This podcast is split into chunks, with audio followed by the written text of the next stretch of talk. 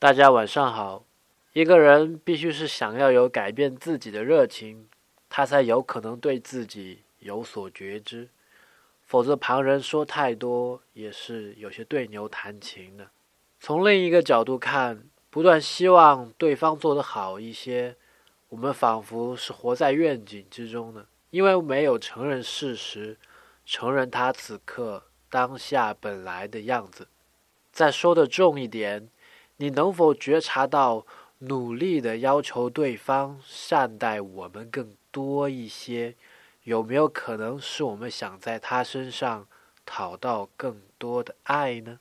自己生命的责任又这样悄悄的被旁落了。所以喽，认清事物的本质，Let it be，就这样吧。真正的滋润自己，让自己开心起来。这才是最重要的，不要再向外啦。今天输入英文字母 V，送你一首歌曲。